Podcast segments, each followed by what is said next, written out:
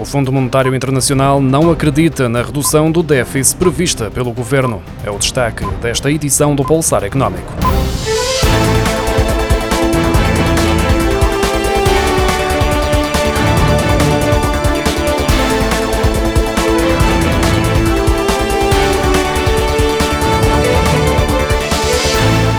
Fundo Monetário Internacional não acredita que o governo português consiga baixar o déficit orçamental na percentagem que é indicada na proposta de orçamento do Estado para 2023. O ministro das Finanças, Fernando Medina, espera reduzir o déficit de 1,9% do PIB este ano para 0,9% em 2023, mas o Departamento de Finanças Públicas do FMI, liderado por Vítor Gaspar, aponta para uma redução de apenas 5 décimas e diz mesmo que nem em 2027 Portugal conseguirá alcançar um déficit tão baixo.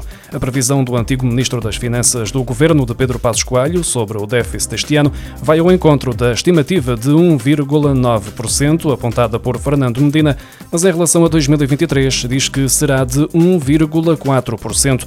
O FMI não faz recomendações ou avisos específicos a Portugal, mas recorda que, num contexto de inflação elevada, de dívida elevada, taxas de juro crescentes e elevada incerteza, é fundamental que haja consistência entre as políticas orçamentais e monetárias.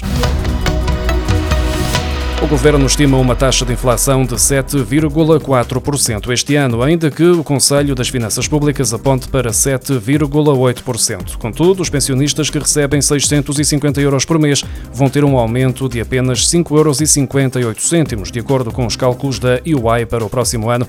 Isto significa que cerca de 1 milhão e 600 mil reformados, ou seja, mais de metade dos que vão beneficiar de uma atualização bruta de 4,43% em 2023, vão ter ter um acréscimo líquido até 0,8%, mais 5,58 euros por mês.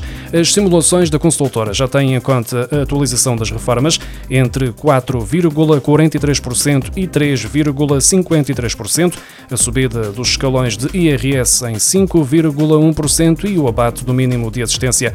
Analisando os diferentes patamares de remunerações, é possível concluir que as pensões mais baixas vão ser as mais penalizadas. Por exemplo, exemplo, um pensionista viúvo com uma prestação de 650 euros brutos vai receber em termos líquidos apenas mais 78 euros 13 cêntimos por ano, um acréscimo inferior a 6 euros por mês, enquanto um reformado com uma remuneração mensal de 1.500 euros terá direito a um aumento líquido anual de 216,52 euros, ou seja, 15,46 euros por mês.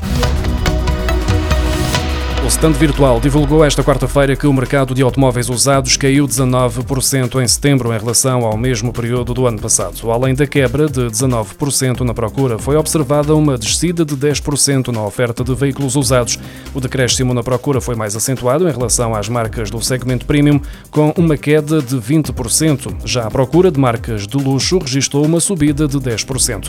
O stand virtual indica que os automóveis elétricos premium foram a única categoria que revelou um crescimento de 2% na procura e de 11% na oferta em setembro. Já os carros a gasóleo obtiveram um decréscimo de 12% da procura face a 2021 e também a procura por automóveis com motores a gasolina desceu 5%.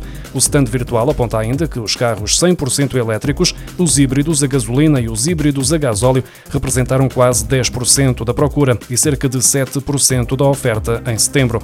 O recuo no mercado automóvel também foi sentido no mercado dos veículos novos, na segunda-feira, a Associação Automóvel de Portugal deu conta de uma queda de 34,7% nas vendas nos primeiros nove meses de 2022, face ao mesmo período de 2019, antes da pandemia.